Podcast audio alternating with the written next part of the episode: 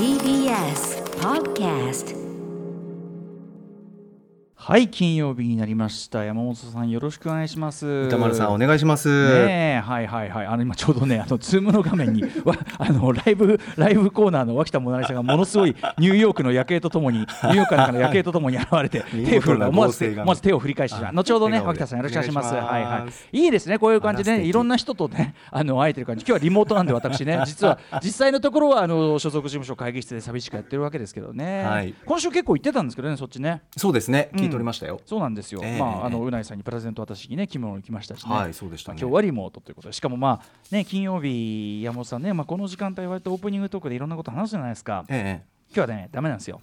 今日はちょっともう時間がない。今日はね今日の全然あの話す話すことがあってちょっと今日は。えはい。何何何その露骨に暗い声ですいやすごい大事ないやいやだ大事な 大事な案件。文化的文化的にカルチャー的に大事なし話があって。っかり確認しておきたい情そ報う。なんですよ。だからぜひぜぜひちょっとこう山本さんもこのええ。その大事な情報に関してそのまあ取材と言いましょうか、はい。ね、ちょっとこれからちょっととある方にお話を聞くわけですけど。素朴な疑問を。ええぜひちょっとお手伝いいただければということで。この暗い声を直していただけると。アフターシックスジャンクション9月18日金曜日時刻は6時2分になりました。ラジオでお聞きの方もラジコでお聞きの方もこんばんは。TBS ラジオキーステーションにお送りするカルチャーキュレーションプログラムアフターシックスジャンクション通称アトロックです。はい、えー、パーソナリティはラップグループ私ライムスターの歌丸です。本日はライムスター所属事務所スタープレイヤーズ会議室からリモート出演しております。そして本日のパートナーははい TBS ラジオ第6スタジオからお送りしています。金曜パートナー TBS アナウンサー山本貴明です。はいということで山本さん早速なんですが、はい。ちょっと今日はですねカルチャーこのニュースというかねこのオープニングでえっ、とちょっととある方にですねおあの電話つないでちょっとお話を伺おうかと思っています。それがどういうことかというと、はい。えっ、と6月3日水曜日のカルチャー最新レポートで、文化庁が行っていた。新型コロナウイルスの影響で中止や延期になったイベントのチケット代これを払い戻しせずに寄付すると税優遇を受けられるよという、えー制度をご紹介いたしました、はい。文化庁いろいろやってるわけなんですね、ええ。はい。えーでですねえっと今度はですね文化庁から、えーコロナ禍で苦しむ文化芸術活動を行っている皆さんを支援する事業を展開しているんだけど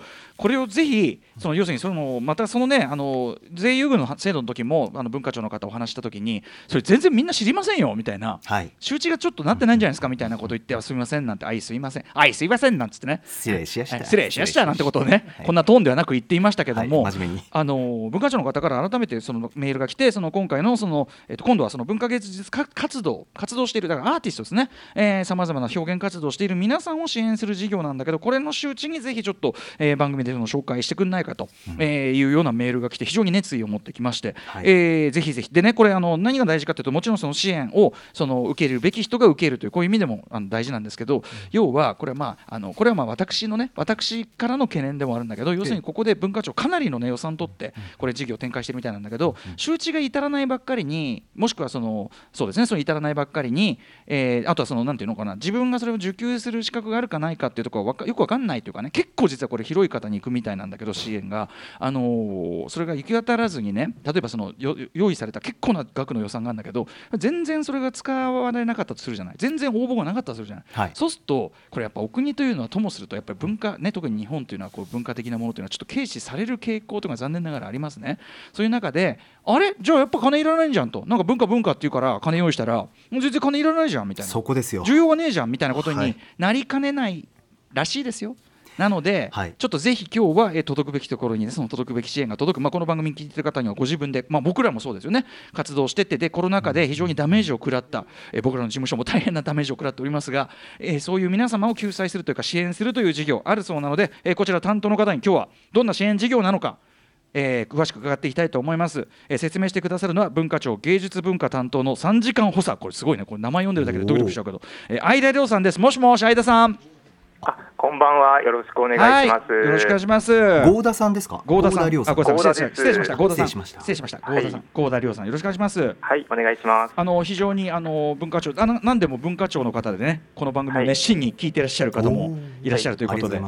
メールをいただきましてはい。改めてよろしくお願いします。え、ありがとうございます。はい、すみません、いろいろ。ろあの雑なことを言ったりとかすると思いますけども、いえいえ。ご勘弁いただいて。はい。はい。ということで、えー、と文化庁が行っている文化芸術活動の支援事業、えー、ということですけど、これどういうあれなんですか？はい、えこの事業なんですけど、まあ今回、コロナによってですね舞台やイベントとか発表のチャンスがなくなって、まあ収入が断たれてしまうといったような形で、ですね大きな影響を受けたあの文化芸術関係者の方ってたくさんいらっしゃると思うんですけれども、本当にたくさんですよ、はい。この番組の例えばええ。ゲストに来ていただくミュージシャンの人とかみんなそれですからね。えだと思っております、その方々をですねできるだけ幅広く支援していくといったことが目的の事業でございます。はい、であのこのコロナ禍の中でもですね文化芸術関係者の方々、まあ活動の再開ですとか、あるいは継続に向けてですねさまざ、ま積極的な取り組みをあのやりたい、あるいはもうやってますよという方、多くいらっしゃると思うんですけれども、うんうんはい。まあ、そういった取り組みにかかる費用についてですね補助をしていくというものでございます。うんうんあのまあ、個人でも出せますし、団体でも出せるんですけれども、うんうん。4つ形態がございまして、まあ、それぞれ上限額なども決めているといったものでございます。うんうん。まあ、このような支援事業としては、ですね文化庁としては本当に過去に類のない規模の予算を確保しているものでございますので、ですね。はい。はいぜひたくさんの応募をですねお待ちしているところでございます。これ要するに平たく言うと活動の再開継続に向けたっていうことは例えば、えー音楽グループだったら、えーとライブイベントをこれから企画したいのだけども、えーはい。例えばほら集客という面でね前みたいな感じで、えーは見込めないという面もあって、はい。そういう、はい。えーダメージ食らいかねないところを、はい。えーはい。ちょっとサポートしていただく金額的にと。そうですね、はい。た例えば音楽で言えばそういうようなことってことですかね。ええそういったことでございます。うんうん。えっとこれちなみにその対象としてはどういうこう対象の範囲とかあるんですか、はい、えーとですね、対象者なんですけれども、基本的にはさまざまな文化芸術の分野で活躍しておられるですね、まあ、プロの個人の方ですとか団体の方が対象となっておりまして、うん個人についてはもちろんあのアーティストの方もあるんですけれども、ええいわゆるあの技術スタッフのようなですね裏方の方なども対象になっているとあ裏方いうところ、はい、なってございます。うんであのプロということでございますので、あのここ3年間の間でですね2回以上活動実績っていうのを提出をちょっとお願いしているというのはございます。なるほど。でうんうん。あとあの活動のな中身なんですけれども、やはりあの特にコロナの影響が強いのが、こう人が集まるイベントなどで収益を上げているというところでございますので、うんまあ、そそういったところをです、ね、実績として出していただいているというのが対象にの条件になっております。人が集まる。だ例えば DJ イベントクラブプレイとか、はいそういうのもあるだろうし、はい。あとその裏方すごく僕ら気になるあたりでやっぱ照明さんとか音響さんとか、い。そういう人もじゃあ対象に入るということなんですかね？えそういうことでございます。うん。あと個人でもっておっしゃってましたね。個人もいいんですか？えあのまさにその実演家アーティストの方もスタッフの方も、いわゆるその雇用を雇われているわけではなくて、個人事業主でやられている方もたくさんいらっしゃると思いますので、役者さんとかね皆さんフリーでやられてたりとか、はい。ええうん。そういう方、あの個人の単位でお出しいただけるというものです。役者さんも、えー、と例えばそうですねどういう、えー、と結構広い範囲でそれは支援の範囲になったりするってことですか？例えば役者さんの場合。はい、そうですね、いわゆるそのあの演劇とかもそうですし、それだけでなくて、あの歌舞伎とかですね文楽ですとか、あるいは落語ですとか、まあ、うん幅広い分野のあのいわゆる実演家の方々が対象になります。これねしかもね活動の再開継続に向けた積極的な取り組みという言葉が意外と広い範囲をどうやらね指してらっしゃるので、はいえーとは要するに役者さんとして、えー、と舞台というのがその具体的に決まってなくても、例えば、はい。えー、と役者としてのそのスキルアップのために、えー演出家ええのワークショップに参加したとか、えー、となんか演技に関する本を買ったとかこういうものも対象になる。そうなんです。あのやはりコロナの状況で非常に流動的な状況ありますので、必ずしもその公演本番だけではなくて、ですね、ええそこに至るまでの準備のお金ですとか、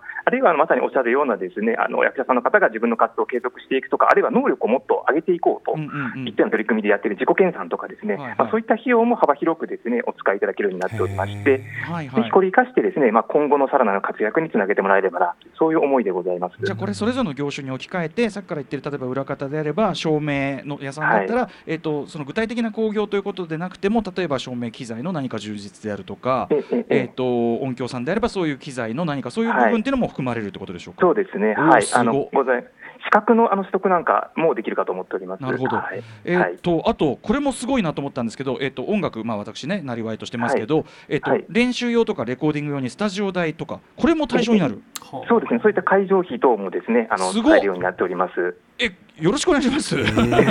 すごいよろしくお願いします。そ れライムスターの皆さん、うん本当に回していくの大変なんで、ん。えーあとそうですね。今ちょっと割と、えっと舞台系の話が多くなっちゃってるけど、はい。例えば表現系、えっと漫画描いてるような人、例えばコミケとかに出品されてるような方、ええあれ個人じゃないですか、でプロっていうか、ええ。まあ、もちろんお金のやり取りはしてるけど、はい、はい、そういうとこも含まれる。えあのそちらもですね対象になり得まして、ポイントになるのが、ですねまさにあの人が集まるイベントなどでですね、うんうん。収入を得ている場合が非常に影響が大きいですので、うんうん。あのおっしゃっているそのコミックマーケットのようなものっていうのは、まさに人が集まるイベントでございますので、はいはい。まあ、そういった発表の場がなくなって収入立たれたということであれば、ですねそういう同人誌の作者の方ですとか、あるいは関係する団体の方ですとか、い。ったものも対象になるというものでございます。コミケにだから出品する予定ででこれぐらいのその収入を見込んでたんだけどもというようなことでそれのまあね。何割かがサポートされたりとかっていうことですかね。えこれからの取り組みについてあの補助ができるというものでございます。これだからやっぱ思ったより広い範囲カバーねしていただいているようだし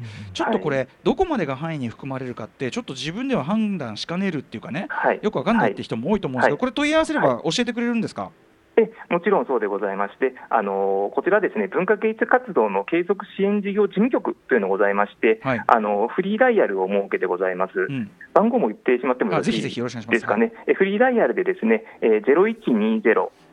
0120-620-147でございまして、はいあの土日祝日も含めてやってございます。はい営業時間が、えー午前10時半から午後5時まででございますので、あの明日からの連休でもつながるようになっております。はい、えー、0120-620、えー、147ということで、これ、だから、まあ、要は、なかなかめん、ね、こういう申請とかってやっぱり僕らねこう、はいなかなか慣れないしはい。でほらその門前払いとか食らうんじゃないかとかどうせはいその対象じゃないだろうっていうふうにはい事前に思っちゃいがちなんですけど、はい。これとにかく今さっき言ったように例えばね、あのスキルアップのための何かであるとか、っていうところまで含まれるとなるとかなりこれ広いと思いますし、要ははい。こ困ってるなと思ったらそういうええ。何か活動してて困ってるなと思ったらとりあえずトライしてみるって感じでいいですかねこれね。そうですね。あの、本当に幅広い取り組みを対象にできるようになるべく考えておりますので、うん。まずは自分のお活動をですねあのこんなことしたいなっていうのを整理していただいた上で、ですねあの電話していただいても結構ですし、ホームページでもいろいろあの解説の動画ですとか、うん。あるいはあの事例なんかもですねあのコンテンツを充実していってますので、ご覧いただければありがたいなと思います。はい、あの先ほどのフリーダイヤル、えー、と0120-620-147ですけど、これ、えっとえっと時間帯はどのからどこまで、ああのえー、と午前の10時半から、えー午後5時までうんで、えー土日祝含めでございます。はいはい。えーあと期間って、募集期間ってこれ決まってるんですか？はい、え募集期間なんですけど、今はですね第3次募集をまさに行っているところでございまして、うんうん。9月30日水曜日まで受付をしております。結構意外と迫ってますね、うん。うんうん実はね。はい。なるほど。えーということで、まああのーちょっと心当たりじゃないけどその活動とかしてて、えー困ったなとかここから先どうしていくかっていうところでなんかちょっと、はい。い、ろいろある方はぜひちょっと、あのねーご連絡いただければとにかく、まあ、割と広く本当に僕思ってるはかなり広くカバーあのされてるし、っていうことですよね。なので、ぜひちょっと、えっと、9月30日、えー水曜までということなので、ちょっとぜひこれ逃さずに行っていただきちなみに、この番組絡みで、もちろんうちの事務所もね、何かしらこれは、あのうちの事務所社長とかもすごく調べたりとかして、いろいろやってますし、あの DJ オフィスラブがね、もうすごく目をキラキラさせね、て。積極的なはい姿勢をまあそれは示してましたけどそうですよ、だってかね、あのいろいろやっぱ回らなくなっちゃって、うん彼らもイベントとかやって、いろいろやってた人ですから。はいはいあといくつか気になるところあるんですけど、小田さんよろしいですか？あはい、大丈夫です。あの今回のそもそも支援事業のための予算ってどれくらいの額になってるとかっていうのはちょっあと。全体の額でございますか？うんえええええ一応ですねあの、スポーツもちょっと含めている額なんですけど、ええ。509億円というので全体の予算としておー。509億円ということははもう今回本当にみんな関心を持って手を挙げていかないとねせっかくですから次へ次へとつながっていかないというところもありますし関心を持ってはい。どんどん問い合わせた方がいいですよね。はい、あの、はい。お願いしたいと思います。あとはすいません。あのもう一点なんですけども、うん。お金の話なんですが、私はい。会社員でちょっと忍びないんですけれども、はい。えっと4つの形態が個人やはい。団体かなどであるということなんですが、それぞれ上限額が決まっていると、はい。その上限額というのはそれぞれ聞いてもよろしいものなんでしょうか？ああの大丈夫です。あの、ホームページに載せてますけれども、うん。個人の方については2つございまして、はい。あの簡単な手続きで出せるもので20万円の上限のコースが1つあります。20万。はいでもう少しあの計画を作っていただくんですけれども、150万円のコースもご150万円ざい。ます。はい、えうん。はい、えあと団体についてはですねあの150万円のコースのみにはなっておるんですけれども、これが3つ目です。で最後あの、団体の方がですねいろんなあの他の方々と共同をして、ですねうん。自分たちの持ち分をあの、まあ、持ち寄って共同申請というのがございまして、これ、最大ですね150万円を10社まで集めることができまして、1500万円の上限となっております。例えば僕先ほど言ってるように僕らだったらその僕らのその出演者であるそのスタープレイヤーズ事務所のその、えーチームとあと音響と照明とまあ、はい衣装とみたいな、そうないるほど。う各チームあの会社がそうですね。というかねあのあるわけですけどそれがそれぞれに申請して、トータルなその要するにライブであればライブの予算として計上するっていうことができるってことですかね？そうですね、あのまさに共同して持ち寄っていただいてっていうのも可能ということでございます。れいれいれいれいれいれいあそう、うん、まあだからこれは僕らはやっぱ割とそのプロとしてねこうはい。活動サイクルがすごくあるからですけど、まあ先ほどおっしゃったようにその一番ハードルが低いところでも20万っていうのがあるわけですよね。はい、うん、なのでこれはちょっと本当にぜひあのお立場に関わらずその表現活動に関わられてねなりわいとされてる方ちょっと行かないと損だし、はい。あと、はい。やっぱりね先ほど山本さんもちらっと言ってましたけど、ええ。やっぱりこれあの反響がきっちりあって、うんでちゃんと役に立ってるぞっていう、でいろいろもちろんその現状のね例えば本当に困ってるところの支援のあのじゅ需要とね、はい。そこじゃないんだってい。ろんなご意見あるかもしれないけど、ええ。差し当たってこれに関して反響とか、えーはい。ちゃんと役に立ってますよっていうその実績が作れていかないと、これやっぱしこれだけ予算取ったのにっていうか。どんどんどんその今後のその文化庁というかね文化におけるその支援のその役重みというのがやっぱり予算の中でちょっと軽くなってっちゃったりとかしかねないってことだったりしますよね。はい、そうですね、まさにあのやっぱり今回のお金をちゃんとうまくですねあの利用していただけるように、われわれもですね努力をしたいと思ってますし、はい。皆さんのあの本当に多分さまざまな活動があると思いますので、うんうん。そこにですね広がっていくっていうことをやっぱり目指していきたいなと思っております。ね、なんかあの多分ねあの合田さんとかもその日本はとかくその文化的なあれに対して国がこう冷たいなんていうようなことを言われがちでそれに対していろいろじくじたる思いあると思うんですけど、あのはい。まさにちょっとね、あのーここからさらに充実させていくためにもここははい。やっぱり、あのせっかくこういう制度をね作ってくれてるわけですから、はい。我々もうまく利用して、えー次につなげていって、えー文化庁は文化庁でさらにこういろんなことをやっていただいてというなんかこう、はいウィンウィンな最近私このワードを出しすぎと言われておりますが、ウィンウィンな感じになっていけばいいのかなと。あと歌丸さん、あのうん。一点気になるのが、やっぱりどうしてもコロナ禍に入ってしまって出花をくじかれた方々も多いと思うんですよ。こういう活動をしようって思ってたのにっていう方々、あの先ほど小田さんの話にあったんですけど、ここ3年間で2回以上の文化芸術活動を行ってますよというのを証明してくださいとおっしゃってましたけど、はい。そういったなんかこう集客を伴う興行の開催の実績がないけど、はいこういうことをする予定だったよという方はどうなんでしょう？あーえーとですね、か過去3年分についてはあの実績を求めることになります。はいうんただ、ただあのええ、これからやる取り組みについては必ずしもあの公演そのものができるとは限らないと思いますので、うんうんええええええ。そこは準備の期間でも大丈夫なんですけれども、例えばその過去の実績っていうところで言うと例えば音楽活動で言えばあのほらなかなか証明って言ってもねだから要するにキャパ150のライブハウスで何回ライブをやったことがありますよとか、うんうんうん。えーキャパ何人のライブで何人出演のやつでこんだけのことがありますよ。そういうその要するにそれが申告でいいわけですね自己申告。要するにその証明するったって全員客連れてくるわけにいかないわけで。えあの証明の仕方は多分いろいろあると思ってます、まあチラシとかもあると思うんですけど、そええ。の仕事を受注したメールとかですね、あのいろんなパターンがあると思いますので、そこはできるだけ柔軟にですねあの対応するようにしております。なるほど。ねこういうねそのだからそうなんですよね。実績の証明とかだとつい構えちゃうけどこっちもさ、ええええうん。とにかくやっぱりねあのちょっとトライしてみるには価値はすごくあるんじゃないかなと。改めてお問い合わせの事務局なんですが電話番号フリーダイヤルです0120-620-147 0120-620-147です。お問い合わせください。はいということで合田さん本当にあの本日はですね、はいちょっと電話でわざわざあのお話を伺えてすごい良かったですよ直接ね。とんでもない本当にありがとうございます。はいぜひあのアピールをですねやっぱりするのがすごい大事だと思っておりますので、はいよろしくお願いいたします。今後また何かあったらいろいろちょっとあのお話も伺いたいですしぜひちょっとこういうあのいい制度だったらぜひ我々も広めていきたいと思ってますんで、あはいの今後ともよろしくお願いします。ありがとうございます。ありがとうございます。えーここまでは文化庁芸術文化担当の3時間補佐、えー、合田亮さんに、えー文化芸術活動の継続支援事業、まあ、こういうと硬いですけどもあの要するにアーティストの今後の、ね、活動の支援になるようなサポートになるような、えーシステムについてお話を伺いました。合田さんありがとうございました。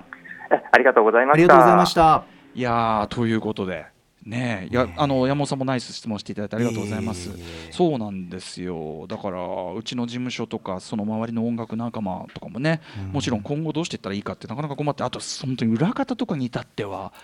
どうすんだよみたいなとこもあったりする、まあ、我々もでもそれなりにですね、はい。来例えばライムスターも、うん。まあ、来年のこのぐらいにじゃあこれならいけるんじゃないか。なかなかほらリスクが怖いから。ええええ。あの興行の計画すら立てられないわけですよ。なんだけどあのいろんなことを模索してる最中だったりするんだけどそういう時にこれめちゃくちゃ助かるし、はい。あの公演を打とうっていうその後押しもなりますし、まあ、はい我々でさえもそうなんだからあの皆さんねいろんな形でこれは本当に演劇も、えー漫画であるとかいろんな表現すべてに関してねこれは適用される。さっき言ったようにその、えっとスキルアップのためのそのと,、えー、とトライ資格であるとか、えー本買うとか、えーこういうところにも適用されこれなかなかすごいですよね。あと11月以降に開催予定している舞台の場合10月いっぱいまでにかかった準備費用も対象にとかもういろいろだから練習用の舞台ねあのスタジオを借りたとかそういうのでもいいしということで、うん。かなり俺太っ腹なシステムだと思うんで感じます。これ利用しない手はない。あの皆さんこういうのはあの税金を返してもらってるだけですから胸張って胸張って考えよう。考えように胸張って使えばいいんです。そうですね。はい。えーそしてまあもちろん文化庁の皆さんありがとうございます。合田さんもありがとうございました。ありがとうございました。さあそれでは面白えーを発見していくね、えーカルチャーニュースカルチャーキュレーションプログラム落ち着け俺。アフターシックスジャンクション 今夜のメイン紹介いってみましょう。はい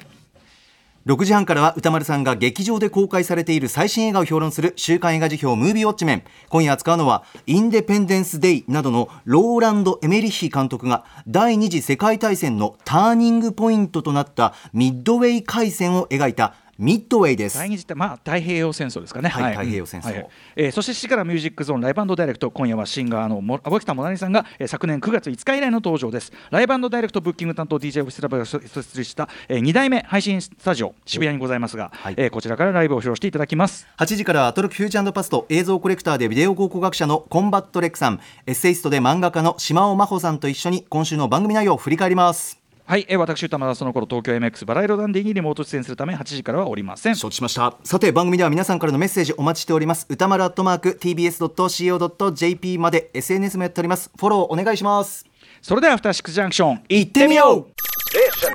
After Six Junction.